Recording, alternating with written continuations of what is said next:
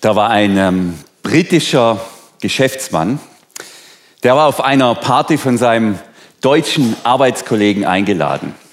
Und weil er ähm, sich hier bemühen wollte und zeigen, konnte, äh, zeigen wollte, dass er es sehr ernst meint mit dieser Beziehung zu dem deutschen Geschäftskollegen, hat er sich noch ein bisschen mit der deutschen Sprache beschäftigt und er hat sich erkundigt, dass man im Deutschen auch sagen kann, statt Glück gehabt, Schwein gehabt. Das merkt er sich und dann ist er bei dieser Party und der deutsche Kollege geht zu seinem britischen ähm, Geschäftspartner hin und sagt zu ihm und fragt ihn auf Deutsch natürlich, ja, wie gefällt dir denn die Party?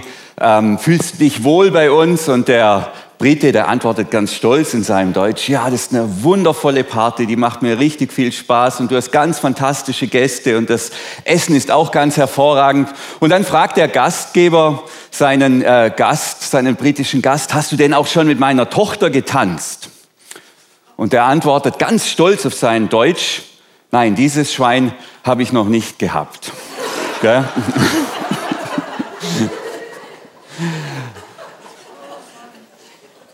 So viel zum Thema. Ich wollte ein bisschen den Klang auch in, dieser, ähm, in diesem Gottesdienst, in diesem Predigt, dass es hier, das wird schon noch schwer heute, aber das ist gut, so mal befreiend zu lachen zu Beginn. Ich bin unglücklich. Das ist unser Thema. Wir sind ja in dieser Predigt Gottesdienstserie über Gefühle und wir schauen uns verschiedene Gefühle an. Letzten Sonntag, ich bin verliebt, heute, ich bin unglücklich. Wir haben da Gefühle ausgewählt, die, die vorkommen in unserem Alltag, aber über die, über die man gar nicht so häufig nachdenkt und reflektiert. Ich hatte jetzt das Privileg, über dieses Gefühl nachzudenken. Ich bin unglücklich. Und das Erstaunliche an diesem Gefühl ist jetzt im Gegensatz zu der Liebe oder zu der Angst, dass es da wie eine, eine das, dieses Gefühl des Unglücklichseins hat wie zwei Gesichter. Es gibt die Negativseite, ich bin unglücklich und es gibt die Positivseite. Ich bin glücklich. Beides. Ja, das ist dasselbe Gefühl. Negatives Vorzeichen, positives Vorzeichen. Und es ist sehr einfach ähm, zu beschreiben, wie sich das anfühlt, unglücklich zu sein, aber sehr schwer auszuhalten. Es ist einfach zu beschreiben. Das ist schwierig, wie eine dunkle Decke. Es ist düster, dunkel, zäh, ohne Kraft, ohne Energie. Dabei ist es sehr einfach, das auszuhalten, glücklich zu sein, aber sehr schwer zu beschreiben, wie es sich anfühlt, glücklich zu sein. Zumindest geht es mir so. Das hat mehr, da muss ich mich mehr anstrengen. Wie fühlt es sich an, glücklich zu sein? Und für mich äh, ist es ein sehr zartes Gefühl, ein ganz unaufdringliches Gefühl. Ein Gefühl, das ich oft gar nicht wahrnehme in dem Moment. Ich habe das Ritual, dass ich abends Tagebuch schreibe und dann nochmal über den Tag nachdenke. Und dann merke ich oft, da war ich glücklich, als ich mit meinen Söhnen diskutiert habe, als meine Frau mich geneckt hat, als wir zusammen beim Essen saßen. Da war ich glücklich. Aber das war so zart, so fein, ich habe es in dem Moment gar nicht wahrgenommen. Ah ja, macht auch glücklich. Ich dachte zu Beginn, wenn wir uns mit dem Thema Glück, glücklich sein, unglücklich sein beschäftigen, wir sind ja hier als eine Gottesdienstgemeinschaft von Menschen, wo es alles gibt. Es gibt die Glücklichen und es gibt die Unglücklichen. Und ich habe hier eine Glücksleiter dabei. Hier seht ihr unsere Predigtstatistik, auch interessant, kann auch beglücken. Ähm, so, jetzt die Glücksleiter. Auf der Seite links von mir seht ihr sie. Und ich werde jetzt mal die Leiter nach oben klettern. Die hat zwölf Stufen. Relevant sind nur die zehn. Und meine Bitte wäre, dass ihr euch da einordnet. Wenn ich auf der Stufe 10 stehe, dann dürfen sich alle die Hand heben, die sagen, ich bin maximal glücklich. Also ich bin Oberkante glücklich, mein Glück ist nicht mehr steigerbar. Das sind die Verliebten gell, von letzten Sonntag. Gell? Und die vielleicht schon nicht mehr ganz so glücklich sind, denn bei neun ist schon auch sehr glücklich, bei Stufe acht dann immer so zwischen fünf und sechs neutral, ich bin weder glücklich noch unglücklich und bei Stufe eins das wäre dann quasi maximal unglücklich. Also schlimmer geht immer, sagt man ja, aber in dem Fall heißt es, schlimmer geht nimmer. Maximal unglücklich. Natürlich, ich will jetzt niemand zu irgendwas nötigen. Wer, wer sagt, nee, ich will das, will nicht die Hand heben, kein Problem, kriegt ja auch dann auch keiner mit. Aber mir geht es darum, dass wir ein bisschen voneinander spüren und erfahren. Gell? Wo stehen wir? Was sind wir für eine Gemeinschaft? Und dass wir auch uns in der ganzen Bandbreite dessen wahrnehmen, was es hier, was hier im Moment an Glück und Unglück jeder von uns auch erlebt. Also jetzt gehe ich mal schnell die Leiter hoch. Ich soll ja langsam gehen, dass das Licht mir folgen kann. So, und jetzt stehe ich dann auf Stufe Nummer 10. So, maximal glücklich, ganz oben im Glückshimmel. Wer ist ganz oben im Glückshimmel? Gibt es da jemand? Ja, ich fühle mich auch ein bisschen einsam hier oben, das muss ich sagen. Ja. Da. Okay, das wäre ja auch extrem. Stufe 9, also schon an der Grenze zum, jawohl, ein paar, paar Neuner hat's. Wäre ich übrigens auch, da stehe ich auch auf 9. Gell? Also sehr, sehr viel Glück, sehr viel Glück. Okay, ein bisschen weniger Glück, aber immer noch außerordentlich viel. Gibt es auch, acht. Das wäre übrigens der deutsche Durchschnitt. Gell? Die Deutschen sind im Schnitt auf Stufe 8. Ein sehr positives Volk. Sieben, ja, ein paar Hände mehr. Dann sechs, jetzt sind wir dann so bei neutral plus, kann man sagen. Gell? Ja, neutral mit einem kleinen Plus. Dann bei fünf, neutral, ja, gibt es auch. Neutral minus 4, 3. Ja, also nur Mut, gell? Man muss sich da nicht schämen, aber man muss auch nichts tun, was man nicht will. 2. Gibt es auch ganz zarte Hände. Und 1, maximal unglücklich, haben wir auch. Genau. So sieht es nämlich aus. Gibt alles bei uns. Von 9 bis 1. Und es hat mich bewegt und beschäftigt, ähm, wie, kann, wie, wie kann ich jetzt als jemand, der auf Stufe 9 steht, der so viel Glück erlebt und sein Leben als so glücklich empfindet, wie kann ich über das Thema reden? Ich will niemand kränken, das war meine Sorge. Ich will niemand verletzen. Ähm, und andersrum kann es ja genauso sein, dass jemand sagt, ich, oder sich nicht mal getraut hat, jetzt die Hand zu heben, weil er sagt, ah, ich, ich will das gar nicht jetzt hier, die sind ja alle so gut drauf und so, ich schäme mich für mein Unglück. Und ich glaube, beides ist nicht sinnvoll, sondern es geht darum, dass wir lernen, einander auszuhalten, gell? in der ganzen Bandbreite. Und wir alle sind ja auf dieser Leiter unterwegs. Manche sagen ja auch übrigens, die Richtung ist entscheidend über das Glücksempfinden. Wenn ich von drei auf vier gehe, kann das beglückender sein wie von acht auf sieben. Gell? Das kann noch mehr glücklich machen. Jakobus in der Bibel, der Jünger von Jesus, nicht der Bruder, der gibt uns folgenden Vers mit, folgendes Wort. Er sagt, wer von euch Schweres zu ertragen hat, soll beten. Wer von euch glücklich ist, soll Loblieder singen. Und ich finde den Vers so schön, weil er genau diese Gleichzeitigkeit zum Ausdruck bringt. Die Gleichzeitigkeit, die wir hier haben als Gemeinschaft. Es gibt Menschen, die sind glücklich, die sind sehr glücklich. Es gibt Menschen, die sind unglücklich und es gibt Menschen, die sind äußerst unglücklich. Und es darf sein. Das darf sein. Bitte lasst uns hier keine Glücksdiktatur errichten, gell, wo, wir, wo wir alle gut drauf sein müssen. Aber lasst uns bitte auch keine Unglücksdiktatur errichten, gell, wo man sich schämen muss, wenn es einem gut geht. Wie schön wäre es, wenn die Unglücklichen sich freuen mit den Glücklichen und wenn die Glücklichen mit den Unglücklichen mitweinen, wenn wir einander auch nicht aus dem Weg gehen. Und das Fantastische an diesem Wort hier ist ja, dass egal wo ich stehe, egal wo ich stehe, kann ich es in Beziehung zu Gott setzen. Ich kann immer ausgehend von meinem Gefühl in Beziehung zu Gott treten. Wer Schweres zu ertragen hat, wem schlecht geht, der soll beten. Gell? Der soll beten. Stufe 1, 2, 3, 4. Beten. Noch eine Lobpreiszeit für sich beten lassen. Gell? Einfach zu Gott gehen und beten und das Gefühl zum Ausgangspunkt des Gebetes machen. Nicht um das Gefühl drumherum beten, sondern mein Unglück zum Ausgangspunkt meines Gebetes machen. Und wem es gut geht, der kann Loblieder singen. Der kann Loblieder singen, gell? Gott preisen und danken. Und es kann alles parallel und miteinander stattfinden.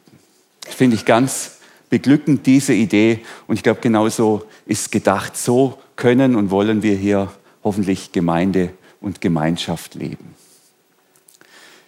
Die Grundidee von dieser Predigt ist, das wäre der nächste Punkt, ich glaube, dass wir alle Menschen, alle Menschen sind auf der Suche nach dem glücklichen Leben. Wir wollen das Unglück vermeiden, dieses Gefühl vom Unglücklichsein vermeiden und das Gefühl von Glücklichsein erleben. Es gilt zu allen Zeiten, auf allen Kontinenten und bei allen Völkern. Das Gefühl von Unglücklichsein vermeiden und das Glücklichsein erleben. Das ist eine Energie, die hat Gott in uns reingelegt. Da mag es Ausnahmen geben. Es gibt vielleicht Menschen, die bevorzugen es, unglücklich zu sein. Aber ich unterstelle denen, dass sie es nur bevorzugen, unglücklich zu sein, weil der Gewinn vom Unglücklichsein so viel höher ist, dass sie glücklicher sind, wenn sie unglücklich sind, wie wenn sie glücklich sind. Versteht ihr das? Aber das wiederum, das ist nur die Ausnahme. Das ist die Ausnahme. Die Regel ist, wir wollen das Unglücklichsein vermeiden und das Glücklichsein erleben. Und wie kann das gehen? Wie sieht es aus? Wie, wie komme ich zu einem glücklichen Leben? Und was sagt uns da die Bibel dazu? Dazu, und damit werden wir uns jetzt noch in, einer, in ein paar Minuten auseinandersetzen. Wie finde ich dieses glückliche Leben? Es ist schon eine Weile her, da hatten wir in unserer Familie, ich meine, es war beim Abendessen, ich, hoffe, ich hoffe, ich erinnere alles richtig, eine Diskussion übers Auswandern. Wir haben immer irgendwelche Themen. Gell? Und die Frage war, Papa, sollen wir nicht in die USA auswandern? Ähm, und ich höre mich, und das darf ich da so sagen, ich höre mich sagen, nein, ich will nicht nach Amerika auswandern. Ich war da schon mal ein halbes Jahr, war wirklich super. Ich liebe das Land, die Menschen, aber ich will da nicht leben. Ja, warum willst du da nicht hin? Und ich höre mich sagen, und da bin ich selber erschrocken und dachte, ich bin schon ein bisschen primitiv veranlagt, da gibt es keine Butterbrezeln, da, da gibt es kein Bier, und es gibt keinen Dialekt.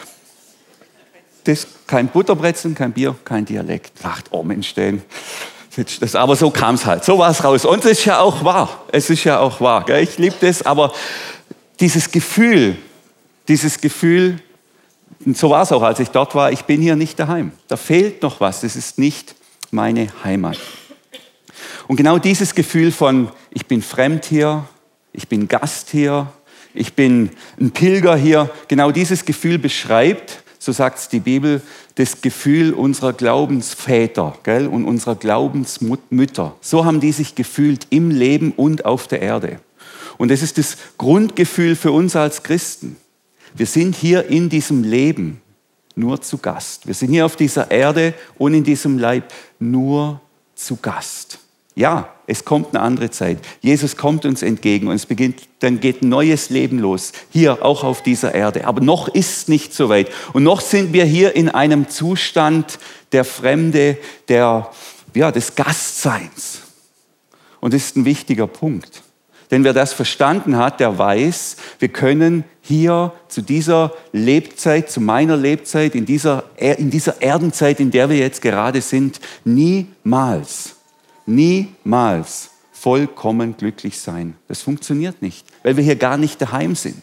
Wir bleiben, David hat es ja formuliert äh, im Psalm 119, wir bleiben Gast auf Erden. Wir sind hier Gäste. Vielleicht kennt ihr dieses Gefühl, dieses diffuse Gefühl, irgendwas fehlt noch. Irgendwas, irgendwie, ich spüre, ich bin hier noch nicht ganz glücklich. Ich bin hier noch nicht wirklich zu Hause. Und genau dieses Gefühl, und ich finde, Heimweh oder dieses Gefühl, in der Fremde zu sein, beschreibt es ganz gut. Das ist unser Zustand. In der Theologie spricht man davon, diese Erde ist noch nicht erlöst. Diese Erde ist eine, wir sind in einer gefallenen Welt.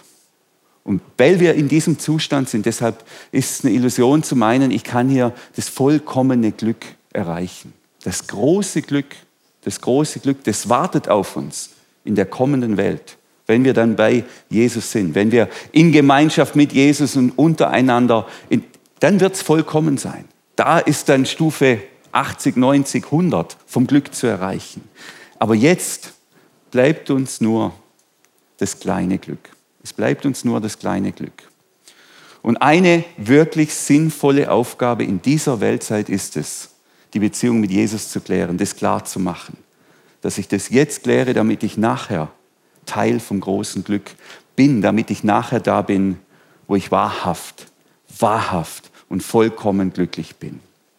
Und es hilft zu wissen, in dieser Zeit, in diesem Leib, in diesem Leben, da gibt es nur das kleine Glück. Das große Glück, auf das warten wir. Aber jetzt gibt es kleine. Und da muss ich mich nicht abkrampfen und muss mich nicht bemühen, das große Glück irgendwie zu finden und hier immer maximal glücklich zu sein. Das wird nicht funktionieren. Das geht nicht. Hier gibt es nur in dieser Welt, in dieser Zeit das kleine Glück.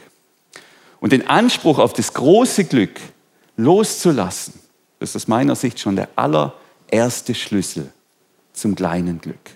Weil plötzlich bin ich offen für die kleinen Schritte nach oben, einen Schritt nach oben. Das ist möglich, da, da gibt es viel Potenzial.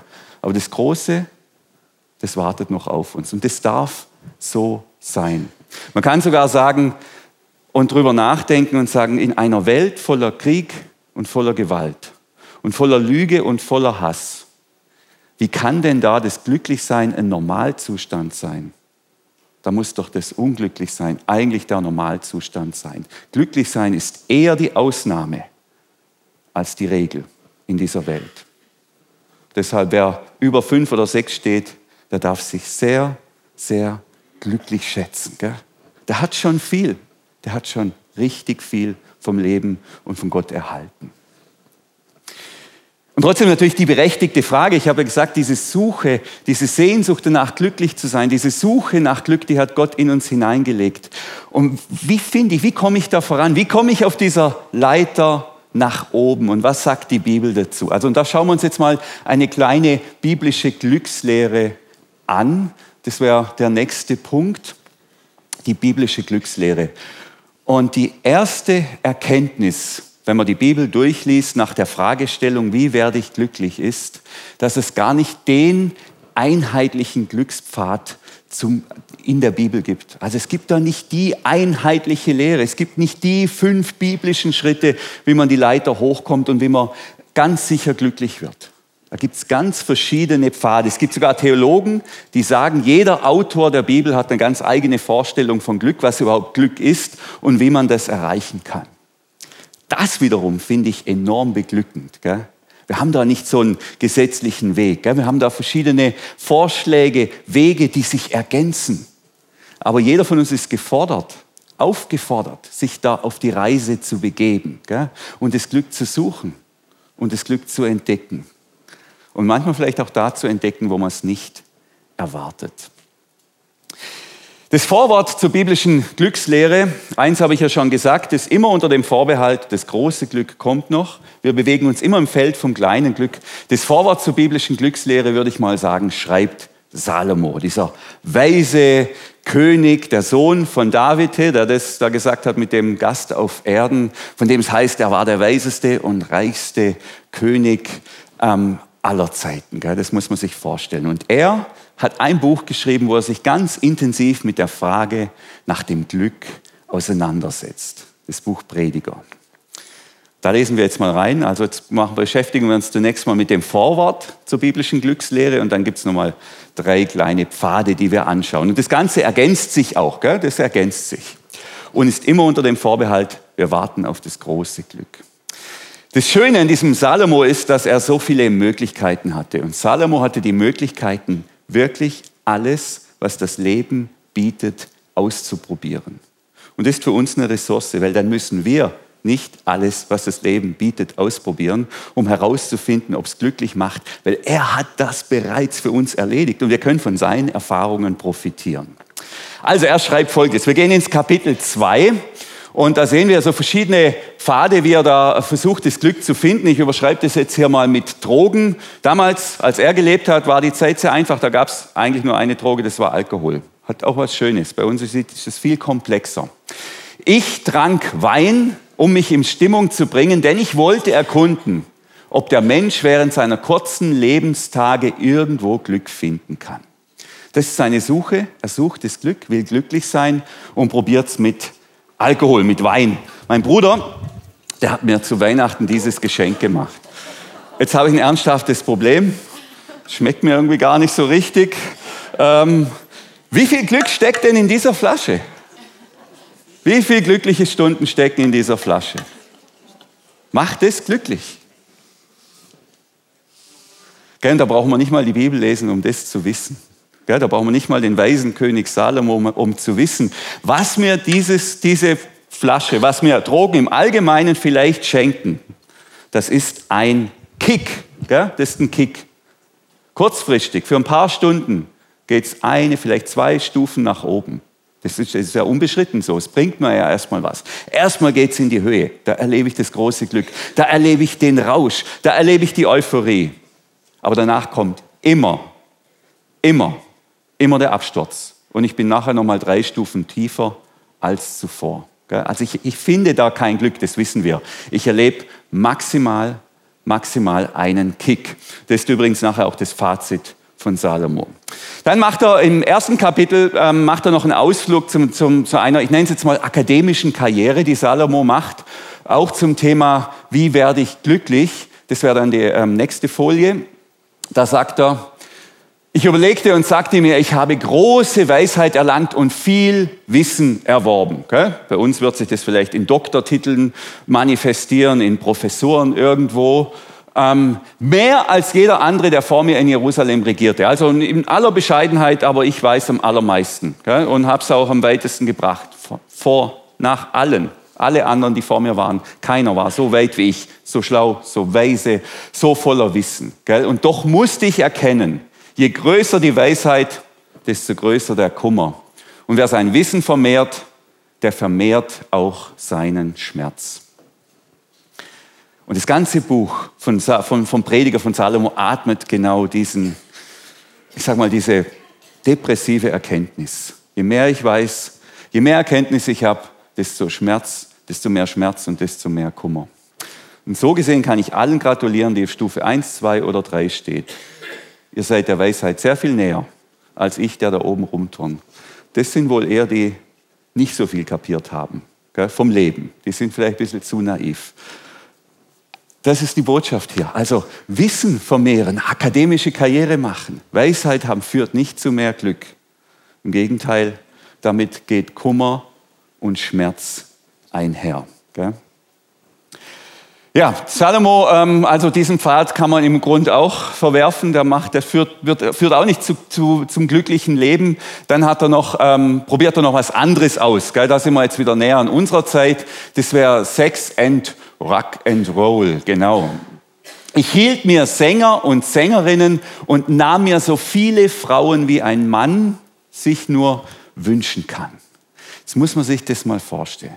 Der Mann ist hier der reichste König, der kann sich jeden Künstler, jeden Musiker, jeden Sänger einfach so anstellen, gell? nur für sich privat. Ich habe mir vorgestellt, ich wäre in der Situation von Salomo und ich würde die Adele anstellen. Für mich, nur für mich. Gell? Und es ist Montagmorgen, 6.30 Uhr. Mein Wecker klingelt. Ich quäle mich aus dem Bett. Barfuß geht es die Treppe runter in die Küche. Gell? Ich mache die Kaffeemaschine an. Drück auf die Kaffeemaschine, die läuft und der Kaffee tröpfelt so raus in die Tasche, äh, in die, in die Tasse. und ich stehe da noch ganz benebelt und noch in meinem in meinem, in meinem morgendlichen Wahn, da geht im Wohnzimmer das Licht an und ich höre etwas. Gell? Und was höre ich? Hello. Ja, das wär's doch, oder? Und das am frühen Morgen. Macht es glücklich? Macht es glücklich? Das wäre was. Danke, Dennis, das war ganz überragend. Gell? Jawohl.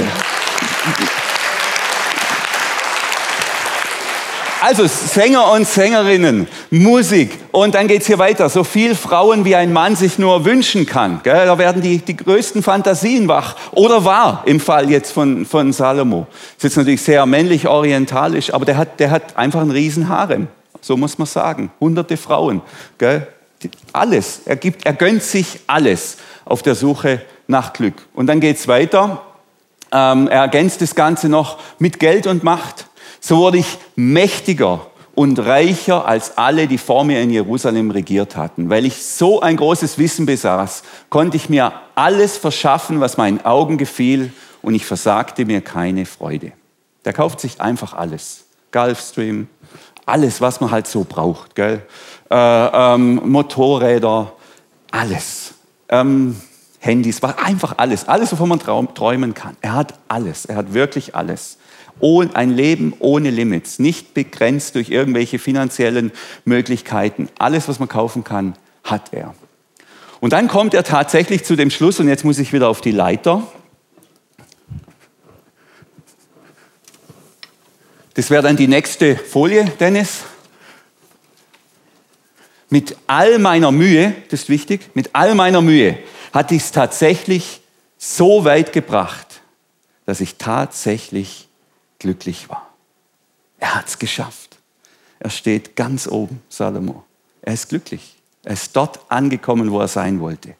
Ein glückliches Leben. Und dann kickt die Weisheit wieder rein. Gell? Dann kickt die Weisheit rein. Eigentlich müsste ich jetzt runterspringen, aber das habe ich mich nicht getraut. Und dann sagt er Folgendes, das wäre dann direkt im Anschluss. Doch dann dachte ich über alles nach, was ich geschafft und erreicht hatte und kam zu dem Ergebnis, alles ist vergeblich und jagt nach Wind. Es kommt nichts heraus bei aller Mühe, die sich der Mensch macht unter der Sonne. Gell? Jetzt war er für einen Moment ganz oben, ganz glücklich, Weisheit haut rein, Schmerz, Erkenntnis. Und was ist die Erkenntnis? Kannst alles vergessen. Die ganze Mühe, die ganze Arbeit, der ganze Stress, damit ich mir das alles kaufen kann, damit ich mir alles erwerben kann, ist alles völlig umsonst. Warum? Weil ich sterben werde. Ich werde sterben. Das Leben hier bietet mir maximal einen Kick.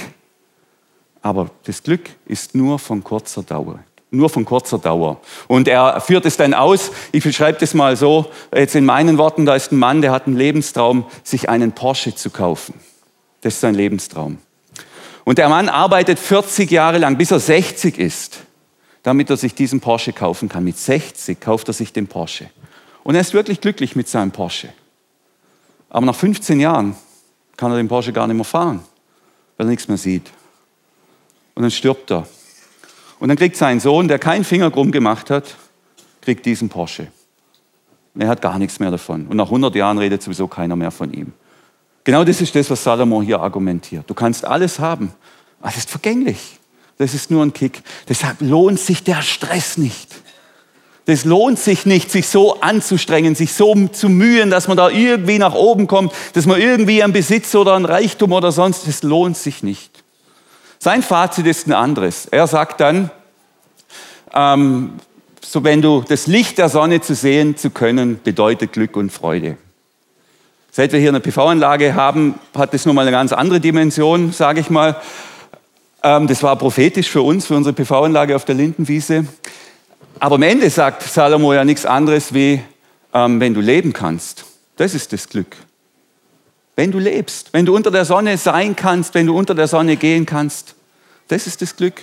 Das ist das, was, es dir, was dir geboten wird im Leben. Hier, da sind wir wieder. Das große Glück, das findest du hier nicht. Und das kleine Glück, das es hier gibt, ist auch noch vergänglich. Deshalb lohnt es sich nicht mal, sich dafür anzustrengen. Aber unter der Sonne zu gehen, das kannst du jeden Tag. Leben, atmen, sein, das kannst du jeden Tag. Das ist das Glück, das es gibt. Und dann ergänzt er noch, und da sind wir tatsächlich wieder bei der Butterbrezel, ähm, es gibt für, jeden, für den Menschen nichts Besseres als Essen und trinken und genießen, was er sich erarbeitet hat. Doch dieses Glück hängt nicht von ihm selbst ab, es ist ein Geschenk Gottes. Gell? Das ist's. Wenn wenn's dein Leben dir ermöglicht, dass du essen und trinken kannst, das ist das Glück, was drin liegt in dieser Welt, in diesem Leben. Dann mach es, mach es, müh dich nicht ab, krampf dich nicht zu sehr ab. Das ist die Botschaft von Salomo, das Vorwort sozusagen der biblischen Glückslehre für alle, die auf der Suche sind nach dem Glück. Ich habe uns aber noch ein paar Glückspfade versprochen, die werde ich jetzt in aller Kürze ähm, noch besprechen. Ein Königsweg zum Glück, vielleicht der Königsweg zum Glück, der kommt von Jesus selbst. Also wir springen jetzt von der Weisheit von Salomo ins Neue Testament. Und Jesus hat auch eine Glückslehre. Sein Weg zum Glück, zum Glücklichsein ist der Königsweg zum Glück. Und der Ansatz, den Jesus da verfolgt, der ist total spannend. Was macht nämlich Jesus? Jesus geht vom großen Glück aus. Er sagt, es kommt eine neue Welt. Hier werden wir leben mit Gott. Und in dieser neuen Welt sind wir glücklich. Da ist das große Glück. Und wer jetzt schon in dieser Welt, in der vergänglichen Welt glücklich sein will, Glück erleben will, der muss Anteil haben an dem Glück der kommenden Welt. Und wie bekomme ich Anteil an dem Glück der kommenden Welt, indem ich jetzt schon so lebe, wie wir einmal in der zukünftigen Welt miteinander leben werden? Weil dann habe ich jetzt schon Anteil an dem Glück, das uns einmal erwartet. Und wer das nicht will, der wird auch in der kommenden Welt nicht glücklich werden. Aber wer in der kommenden Welt leben will und es jetzt schon einübt, der hat jetzt schon Anteil an dem Glück der zukünftigen Welt. Total verrückt. Das ist der Königsweg zum Glück. Und wir lesen das im, ähm, in der Bergpredigt, in den Seligpreisungen. Dennis, gibt schon mal äh, Matthäus Kapitel 5. Jawohl, da sagt Jesus genauso in der Hoffnung für alle Übersetzung, glücklich sind die, die auf Frieden bedacht sind, denn sie werden die ganze Erde besitzen. In der zukünftigen Welt sind die Friedensstifter, die, die sich für den Frieden einsetzen, die Grundbesitzer. Und wer sich heute schon für den Frieden einsetzt, der hat heute schon Anteil an diesem Glück der zukünftigen Welt. Was für ein faszinierender Gedanke. Heute schon so leben, wie es in Zukunft sein wird, wie es in Zukunft glücklich macht. Glücklich sind die Hunger und Durst nach Gerechtigkeit haben, denn sie sollen satt werden. Dasselbe. Gell? In dieser Welt, da, sind die, da herrscht Gerechtigkeit. Und das sind diejenigen beieinander, die sich nach Gerechtigkeit sehnen und für Gerechtigkeit einsetzen. wer das heute schon tut, hat jetzt schon Anteil an diesem Glück, erlebt schon das Glück der zukünftigen Welt. Dazu haben wir ausführlich gepredigt im Herbst mit unserer Predigtserie Be Blessed. Ähm, schaut da gerne rein bei YouTube. Das wäre der Königsweg zum Glück. Dann gibt es noch den, ich nenne es mal den mystischen Pfad zum Glück. Ähm, das wäre dann wieder die nächste Folie. Ich nenne es deshalb den mystischen Pfad zum Glück, nicht weil das irgendwie, das, das klingt für manche so schwierig. Was da drin steckt, ist der Begriff der Begegnung mit Gott, gell? Mit der, sogar mit der Vereinigung mit Gott.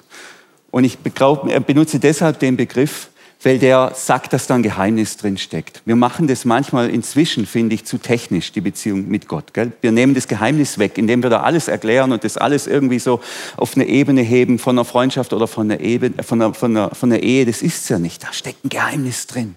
Wenn man sich Gott nähert, wenn man Gott berührt, wenn man von Gott erfasst ist. Das, das, das kann man gar nicht in Worte fassen. Deshalb dieser Begriff.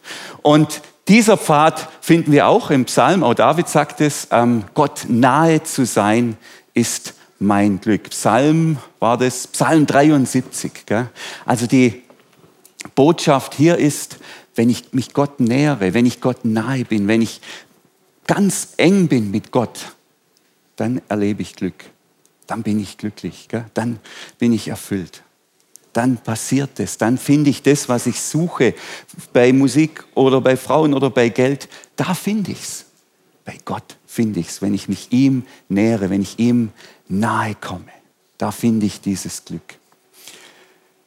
Aber hier muss man natürlich auch ein bisschen achtsam sein. Ich ähm, gehe einmal in, im Jahr, gehe ich für eine Woche in Schweigen. Morgen werde ich wieder fahren ins Kloster. Einfach Handy weg, alles weg, alles weg. Nur um mich komplett auf Gott auszurichten, ohne Ablenkung ihm ganz nahe zu sein und meinen Teil zu tun, um ihm nahe zu sein.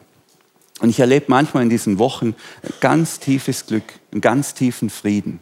Das Glück der, der zukünftigen Welt, wo wir auch wieder mit Gott zusammen sind. Einmal dachte ich, ich will nicht mehr heim. Ich bleibe hier. Ich bleibe im Kloster. Ich will nie wieder weg, weil ich so erfüllt war von diesem Glück. Aber manchmal ist es auch ganz anders. Da steigen dann Dinge in mir auf, die will ich gar nicht sehen. Da ist es schwierig. Da bin ich froh, wenn ich wieder heim kann. Also es gibt wie keinen Glücksanspruch. Und wir nähern uns Gott ja auf ganz verschiedenen Wegen. Im Lobpreis zum Beispiel, im Gebet, im Bibellesen, Bibelmeditieren. Das sind alles Werkzeuge, Hilfsmittel, die uns helfen, Gott nahe zu kommen. Und die allermeisten Christen erleben das in ihrer Anfangsphase in ihrer Anfangsphase, dass diese Zeiten ganz intensiv, ganz intensiv sind, beglückend, erfüllend, dass sie glücklich sind, in die Nähe von Gott zu kommen. Ich erinnere mich als 19-Jähriger, ich bin heimgefahren äh, ähm, von, der, von, von, äh, von meinem Zivildienst, bin aufs Bett, ans Bett gekniet und habe gebetet, halbe, dreiviertel Stunde. Ich war so erfüllt. Das war so ein tiefes Glück. Und es wurde dann weniger. Und manche sind dann irritiert und sagen, ja, äh, ich spüre Gott nicht mehr, habe ich ein Problem, gibt es da ein Problem? Es gibt geistliche Lehrer, die sagen, Gott entwöhnt uns. Und es ist ein Teil einer, eines Reifeprozesses, dass er uns entwöhnt, damit wir nicht Glücksgefühle mit Gott verwechseln. Ja, das ist der Punkt. Weil irgendwann werde ich dann nicht mehr Gott suchen, sondern nur noch das Gefühl, glücklich zu sein. Und deshalb Das wäre eine Erklärung. Deshalb gibt es dann Momente im Leben als Christ, wo ich vielleicht über Wochen oder Monate mich Gott ganz bewusst nähere, aber nicht dieses Glück empfinde. Und das ist gut so. Weil damit werde ich hinterfragt und ich kann sagen, warum bin ich hier? Suche ich Gott um seinetwillen? Geht es mir um die Beziehung oder geht es mir nur, also nur in Anführungszeichen, um ein Glücksgefühl? Und hier entwöhnt uns Gott immer wieder. Und er schenkt uns auch das natürlich immer wieder. Am Ende geht es allerdings wirklich darum im Leben mit Gott, dass wir ihn suchen. Und wenn er uns Glück schenkt, dass wir glücklich sind, glückliche Momente, dann nehmen wir die dankbar und bleiben so lange drin, wie es geht. Bauen Hütten, solange es geht. Aber dann müssen wir es wieder loslassen. Und wenn er dann sagt, nee, es ist gut, wenn du da bist, aber das ist jetzt nicht erfüllt von tiefen, freudigen Gefühlen, dann sind wir da. Und sind wir da und nehmen das, was er uns schenken will.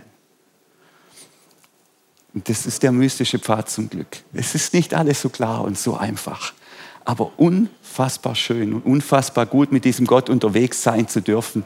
Und wenn dann so ein Moment kommt, wo er uns ganz erfüllt, uns das ganze Glück schenkt, das, das ist unbeschreiblich. Einfach unbeschreiblich. Mit nichts zu vergleichen, was man hier sonst so erleben kann in dieser Welt. Ja, und dann gibt es noch den dritten Weg, den dritten Pfad. Ich nenne den den Pfad der Glücksdividende. Der ist sehr mächtig in der Bibel. Und da wird im Grund, ähm, stelle ich fest, dass, dass die Bibel uns sagt, wenn wir gewisse Dinge tun, in einem gewissen Stil und Sinn leben, dann folgt uns das Glück automatisch. Das wird uns dann ausbezahlt. Aber zunächst mal müssen wir in Vorleistung treten. Ja? Ich habe gelesen, dass Menschen im Alter tendenziell ein höheres Glücksempfinden haben.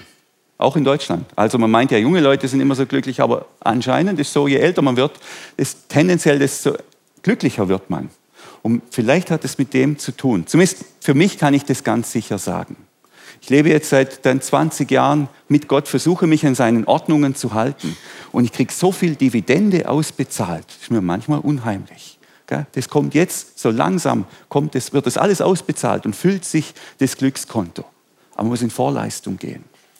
Wir schauen uns den ersten Petrusbrief an, der zitiert allerdings wieder einen Psalm, Psalm 37, auch wieder den David. Und er sagt ja, der Petrus, ihr wisst ja, wer nach dem wahren Leben verlangt und glückliche Tage sehen will, der muss sich eine Apple Vision Pro holen. Na, steht ja da gar nicht, sorry. Ähm, was muss der tun? Was muss man denn tun, wenn man nach wahrem Leben verlangt und glückliche Tage sehen will. Was tun? Was kann ich tun, wenn ich glückliche Tage sehen will? Hier, immer, wir reden immer vom kleinen Glück, nicht vom großen, vom kleinen Glück. Drei Punkte sind es, drei überraschende Punkte. Der erste Punkt wäre, ähm, das wäre die nächste Folie, der nehme seine Zunge gut in Acht, dass er nichts Schlechtes und Hinterhältiges sagt. Er kehre sich vom Bösen ab und tue das Gute. Er mühe sich mit ganzer Kraft darum, mit allen Menschen in Frieden zu leben. Petrus sagt, willst du glückliche Tage erleben? Willst du eine Glücksdividende ausgezahlt bekommen? Das ist der Weg. Und es geht los. Und ich dachte, kann das sein? Es geht los mit der Zunge, mit dem, was wir sagen und eben nicht sagen und auch wie wir sagen. Kann das sein, dass es glücklich macht, den Mund zu halten? Kann das sein, dass es glücklich macht, nichts Schlechtes und Hinterhältiges zu sagen? Kann das sein? Ich glaube, der Umkehrschluss leuchtet sofort ein. Der leuchtet sofort ein. Wer Schlechtes sagt, wer Hinterhältiges sagt, der wird nicht glücklich werden. Vor einiger Zeit ähm, ist mir ein Malheur passiert. Ich habe äh, zufällig gehört, wie jemand schlecht über mich geredet hat. Ich stand da halt im Kaffeeautomat und da hat sich halt vorne jemand unterhalten. War dumm. Ich kann aber nichts dafür. Aber ich habe es gehört und jetzt habe ich das Problem im Hals. Gell? Äh, äh, und es liegt jetzt auf dieser Beziehung. Das liegt jetzt in dieser Beziehung. Da sind im Moment nicht viel glückliche Tage äh, absehbar in unserer Beziehung. Gell? Und da merkt man mal, wie schnell das geht. Gell? Was Blödes sagen, was Schlechtes sagen freut sich auf die Party, man freut sich auf den Abend. Man freut sich, ah, das ist für alle, die verheiratet sind, kennen das vielleicht, die ganze Woche. Am Wochenende gehen wir essen, meine Frau und ich, gehen wir essen, gell? Freuen wir uns. Und dann sitzen wir da und ich habe, zieh irgendeinen blöden Spruch und die Stimmung ist dahin, gell? Dann kommt nichts mehr dabei raus. Gell? Wie soll das gehen? Glückliche Tage. Zunge gut in Acht nehmen, gell? nichts Schlechtes und Hinterhältiges sagen. Wer das beherrscht, der wird Glücksdividende ausbezahlt bekommen. Gute Tage. Ich rede hier nicht von, der ist immer super auf Stufe 10, aber ich rede davon, dass das Glück sich stetig vermehrt. Stetig vermehrt. Gell? Dann das Zweite, er kehre sich vom Bösen ab und tue das Gute. Das leuchtet mir total ein, gell? dass das glücklich macht. Gutes tun macht glücklich. Warum? Weil wir so geschaffen sind. Wir sind als Gottes Ebenbilder geschaffen. Und als solche sind wir immer dann in unserer maximalen Berufung und Bestimmung, wenn wir das Gute tun. Und jedes Mal, und jedes Mal, wenn wir das Böse tun, gell, da machen wir uns kaputt, da verleugnen wir, da verleugnen wir unsere, unser Sein, unser Wesen. Wir sind nicht dafür gemacht. Wir sind nicht dafür gebaut, Böses zu tun. Auch wenn wir dieses Böse unfreiwillig tun, weil wir zum Beispiel in den Krieg gehen müssen oder sonstige Dinge tun, das macht uns kaputt. Wir machen uns kaputt, weil wir dauerhaft in einem Zustand sind, in den wir nicht gehören. Wir sind nicht dafür gemacht, Böses zu tun. Wir sind als Ebenbilder Gottes geschaffen. Und deshalb finden wir unser Glück nur und ausschließlich, wenn wir das Gute tun. Und deshalb macht Gutes tun glücklich. Und wer glücklich werden will, der macht, soll Gutes tun. Und es findet natürlich vor allem in Beziehungen statt. Ich habe das sehr dramatisch erlebt. Ich war Zivildienstleister, habe Kriegsdienst verweigert und ähm, als Zivildienstleister habe ich mich um einen ähm, behinderten jungen Mann gekümmert, der konnte nur den Kopf bewegen. Und für diese, für diese äh, 13 Monate Zivildienst musste ich in so eine kleine Ausbildung. Und die Ausbildung, die war in, in Tübingen. Und da war dann an einem Tag die Aufgabe, ich wurde mit einem anderen Zivildienstleistenden ausgesetzt in der Stadt. Es gab einen Rollstuhl, ich musste da reinsitzen und die Aufgabe war, niemand, niemand darf wissen, dass du nicht behindert bist. Also ihr müsst es komplett durchziehen, dass du behindert bist. Gell? Und dann bin ich da in diesem Rollstuhl da durch Tübingen und, und mein Zivi-Kollege hat da so halbherzig mitgeschoben. Ich war auch ein bisschen wuchtiger noch zu der Zeit. Und Tübingen, da geht so einen steilen Berg hoch zur Kirche und zum Schluss. Und dann wollte ich natürlich da hoch, auch um den zu ärgern, äh, ähm, der mich dann da hochwuchten musste. Und dann waren wir da ganz am Anfang von diesem Berg und der, das wird anstrengend und dann kommt so eine kleine zierliche Nonne daher. Gell? Ich helfe euch, ich helfe euch, ich helfe euch. Und nein, ähm, nein, Sie müssen uns nicht helfen, wir schaffen das. Ich helfe euch, ich helfe euch. Gell? Die war so motiviert. Gell? Und dann hat, und wir haben es nicht übers Herz gebracht, ihr zu sagen, dass das ja alles fake ist. Und dann hat die sich da mit aller Kraft, hat die mich da den Berg hochgewuchtet, gell, geschwitzt und gestöhnt. Aber die Frau war so glücklich und ich wollte ihr ihr Glück nicht zerstören. Gell? Kennt ihr das? Dafür sind wir gemacht. Gutes tun macht glücklich. Dafür sind wir gemacht. Und wer Böses tut, der macht sich selber kaputt über kurz oder lang. Der macht sich kaputt, weil er völlig aus, außerhalb von seinem Bereich ist, für den wir bestimmt sind. Deshalb willst du glücklich sein, tu Gutes. Lächeln, kann man von Thomas lernen, äh, äh, freundliche Worte, gell? sich aufbauen, Geschenke machen. Das heißt ja übrigens, Geld macht glücklich, wenn man es für andere ausgibt wenn man es für andere ausgibt. Da sind wir in unserer vollen Bestimmung und vollen Berufung. Ja, und dann ähm, der dritte Punkt, er mühe sich mit ganzer Kraft darum, mit allen Menschen in Frieden zu leben. Auch das leuchtet ein. Gell? Das sind glückliche Tage. Vor vielen Jahren hatten wir Nachbarn, die, die, die, sind schon lange weggezogen, also die sind auch nicht mehr hier in der Gemeinde oder sonst irgendwo. Ähm, und wir hatten ein gutes Verhältnis und auf einen Schlag, zack, hat sich das gekehrt. Und ich weiß bis heute nicht warum. Und das hat eine richtige Spannung aufgebaut. Ich weiß nicht, ich weiß es nicht, was das Problem war. Ich weiß nur, das hat es mir so verleidet, abends heimzufahren mit dem Auto und dann war da schon die Spannung. Ich wollte im Sommer nicht im Garten sitzen, ich wollte nicht mal den Rollladen hochmachen, weil da war immer, kam mir denn diese Spannung entgegen. Das ist kein, kein Weg zum Glück, gell? So in so schwierigen, in spannungsvollen Beziehungen zu sein. Manchmal lässt sich nicht vermeiden. Das ist, das ist natürlich so, dann müssen wir damit leben. Aber solange es an mir tut und so, äh, an mir liegt oder an uns liegt, wäre hier die Botschaft. Tu alles für den Frieden. Gell? Schließe den Damm, solange es noch sickert, gell? solange das Wasser noch aus dem Staudamm nur ein bisschen raussickert. Tu alles, entschuldige dich, mach Geschenke, investiere Geld, damit der Frieden erhalten bleibt. Da gibt es eine ganz große Dividende, die Glücksdividende. Glückliche Tage sind dir dann verheißen. Irgendwann bekommst du es ausgezahlt und schwupps, Ehe du dich versiehst, stehst du auf Stufe 8 oder 9 und fragst dich, wie bin ich eigentlich da hochgekommen? Wie konnte ich eigentlich nur so glücklich werden? Wie konnte das passieren in meinem Leben? So kann es passieren. So ist der Weg.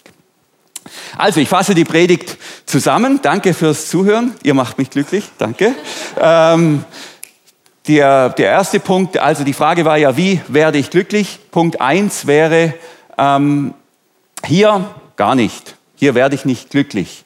Das große Glück erwartet uns erst nach dem Leben. Aber was du jetzt tun kannst, ist dich Jesus anvertrauen und zu sagen, Jesus, ich bin bereit, ich mache mich jetzt auf die Reise mit dir, damit ich jetzt schon ein bisschen Anteil bekomme am großen Glück und später ganz sicher dabei bin. Unser Gebets- und Segnungsteam, die stehen hier vorne nachher.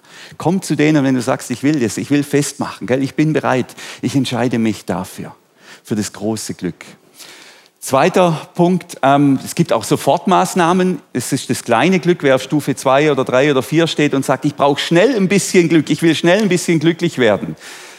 Vorschlag, jemand zum Essen einladen nach Prediger 2 und die Zunge dabei weise einsetzen. Gell?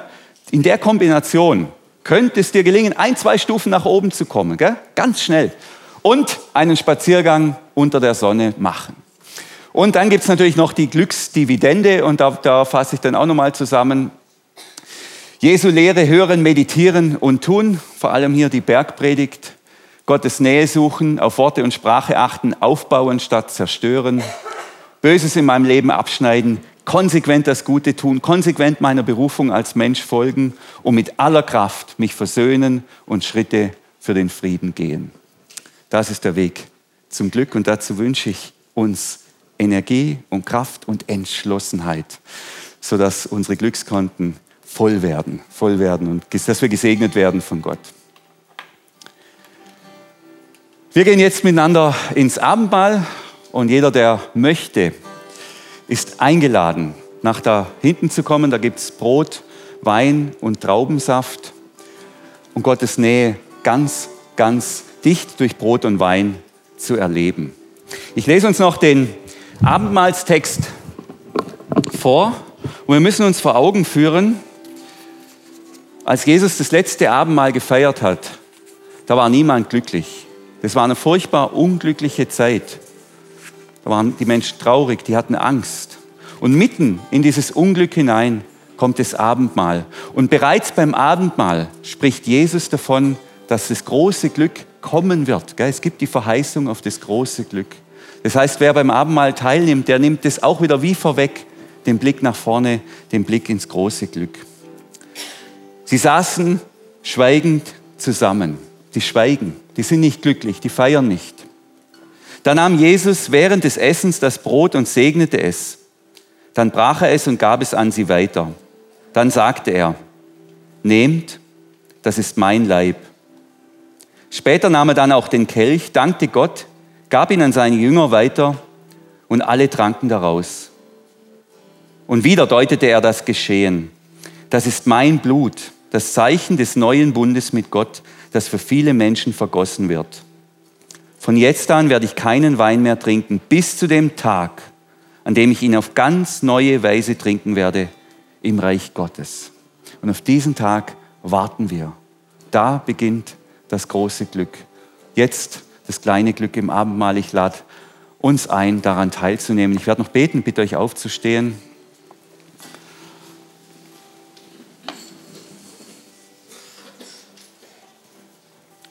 Vater, ich danke dir für deine großartige Liebe und für deine Einladung ins große Glück mit dir und den Mitmenschen einzugehen. Danke, danke dafür, dass sich deine Liebe so zeigt. Und ähm, so bitte ich dich, dass das Abendmahl jetzt für uns, für jeden Einzelnen zum Trost und zur Stärkung wird, dass wir gut und klar auf den Weg mit dir gehen. Amen.